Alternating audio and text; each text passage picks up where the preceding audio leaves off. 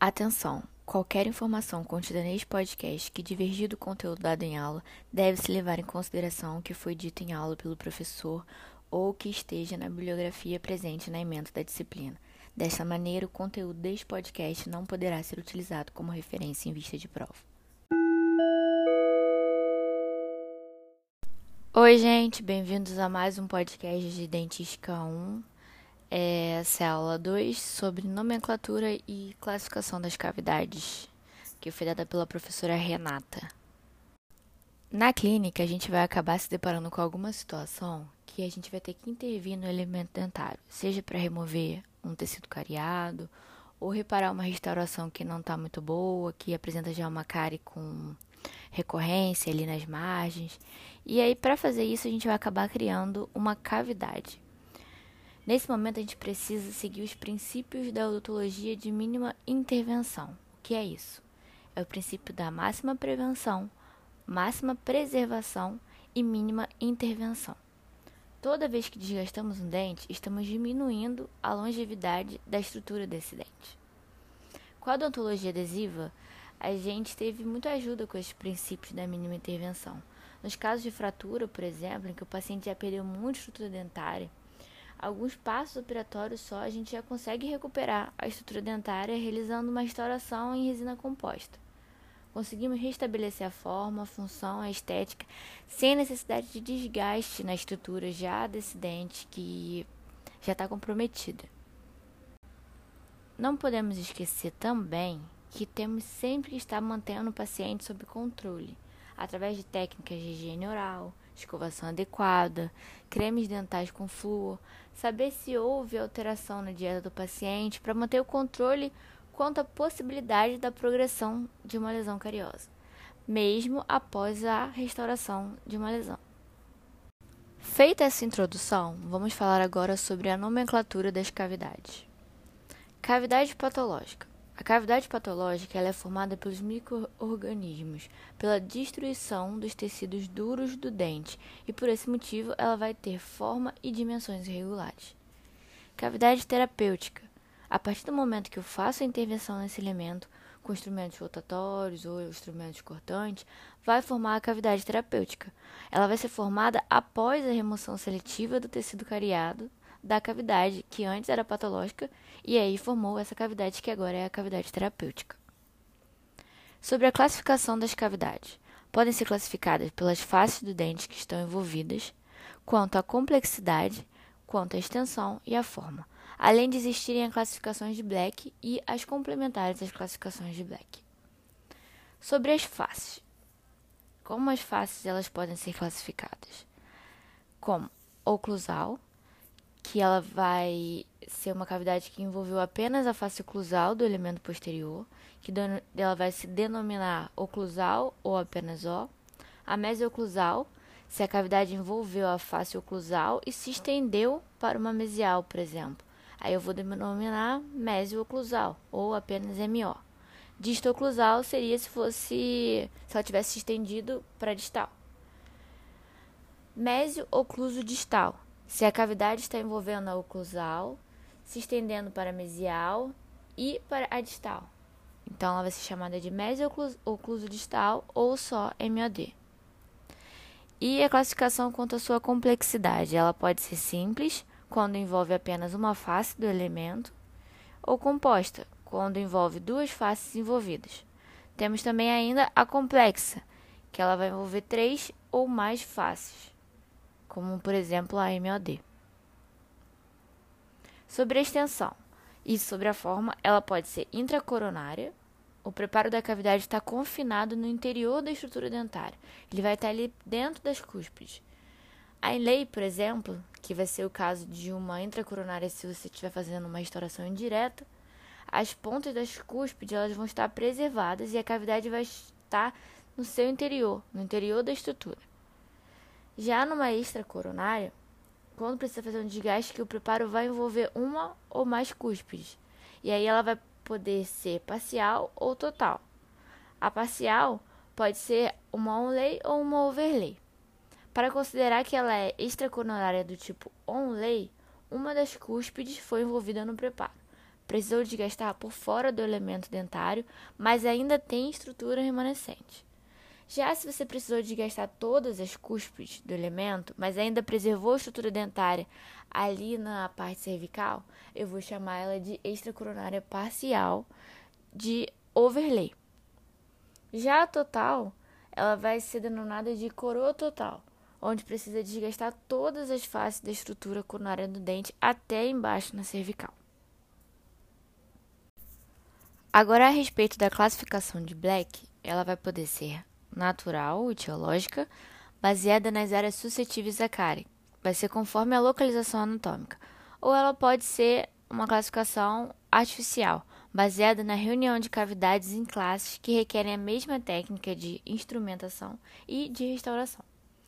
Então, na natural ou etiológica, ela vai poder ser separada nas que envolvem cicatrículas, fissuras e suco ou nas que estão presentes nas áreas de superfície lisa. Já sobre a classificação de Black das artificiais ou classes, vamos ter a classe 1, localizada em área de macuolescência do esmalte, ou seja, em áreas de sulcos, cicatrículas, fissuras e abrange dentes posteriores e anteriores. Na classificação da classe 2, ela vai ser localizada na face proximal de premolares e molares, só posteriores, e as superfícies lisas desses dentes posteriores que vão estar envolvidas. Independentemente se estiver acometendo a oclusal ou não, já classifica como classe 2 de Black. A MOD, a MO, por exemplo, são cavidades classe 2 de Black. Já a classe 3, ela vai ser localizada nas faces proximais de incisivos e caninos, sem envolvimento da borda incisal. Só de dentes anteriores, não vai envolver os posteriores. Já na classe 4, ela vai estar localizada nas faces proximais de incisivos e caninos, com o envolvimento da borda incisal já, mas também só vai ser de dentes anteriores. Na classe 5 de Black, vai ser localizada no terço cervical das faces vestibular e lingual, ou palatina, de todos os dentes, tanto posteriores quanto os anteriores. Ela pode ser uma lesão cariosa ou não cariosa, desde que esteja nessa localização e que envolva também só superfície lisa. Sobre as classificações complementares, nós vamos ter a classe 6 de Howard Simon, a classe 1 de Sockel e a classe 2 do tipo túnel.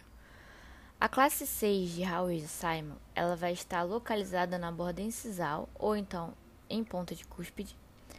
A classe 1 de Sockel, ela vai estar localizada em cicatrículas e fissuras incipientes, em formato de ponto, na face vestibular de dentes anteriores. E vai ter também a classe 2, de tipo túnel, que ela vai estar localizada em dentes posteriores. E a face proximal é envolvida, mas tem uma preservação da crista marginal, para não perder estrutura de resistência e assim ganhar longevidade nesse elemento. Ela vai ser indicada quando já tem um comprometimento ali na oclusal, e aí entra com acesso pela oclusal, chegando à proximal, mas preservando a crista marginal. Vamos falar agora a respeito da nomenclatura das partes constituintes das cavidades. Então, as cavidades elas são constituídas por paredes e por ângulos. As paredes podem ser as paredes circundantes e as paredes de fundo, e os ângulos são os de calvo superficial, os diedros e os triedros.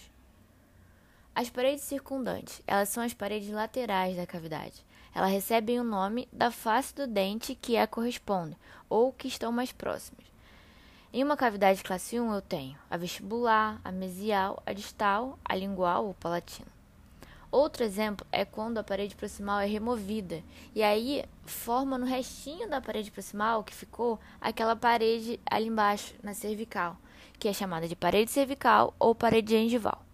Em dentes anteriores seriam as paredes circundantes, vestibular, cervical, palatina e incisal. Sobre as paredes de fundo, eu vou ter a parede pulpar, que vai ser a perpendicular ao longo eixo do dente, a axial, que vai ser a paralela ao longo eixo do dente. E uma dica que vocês vão ter é que não é, essas paredes do fundo elas nunca vão alcançar a superfície externa. Elas ficam internamente na cavidade. Já sobre os ângulos, eu vou ter o ângulo calvo superficial, que é o ângulo formado pelo encontro da superfície externa do dente e as paredes circundantes da cavidade ele vai ser o nosso contorno da cavidade. É a parte extremamente frágil da restauração e tem que tomar muito cuidado para ela não ter infiltração ali nessas margens. Os ângulos diedos eles vão ser formados pelo encontro de duas paredes da cavidade. São classificados em grupos. Eles podem ser formados pelo encontro de duas paredes circundantes, que vai ser o grupo 1, por uma parede circundante e uma parede de fundo, que vai ser o grupo 2, ou por duas paredes de fundo, que vão ser o grupo 3. Os nomes dos ângulos eles são dados de acordo com as paredes que estão se encontrando. Exemplo: disto vestibular, que é o encontro da parede distal com a vestibular, vestíbulo pulpar, distal pulpar, distal lingual, gengivo lingual, pulpo lingual e vestíbulo axial e axiopulpar. Os ângulos triedos, eles vão ser formados pelo encontro de três paredes da cavidade. E eles têm como exemplo os ângulos distal, pulpo vestibular, que são o encontro da parede distal, pulpar e vestibular.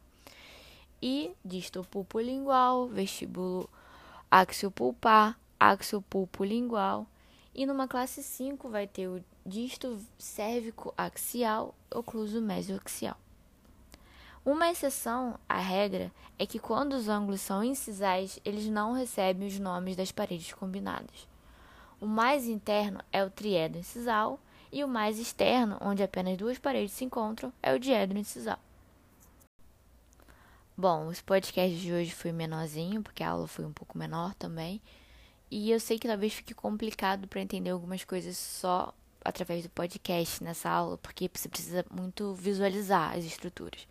Então, eu aconselho acompanhar com os slides e a aula que foi dada, porque sem visualizar às vezes vai ficar um pouco complicado de entender. Mas espero que seja útil para vocês de alguma forma e a gente volta com mais um na semana que vem.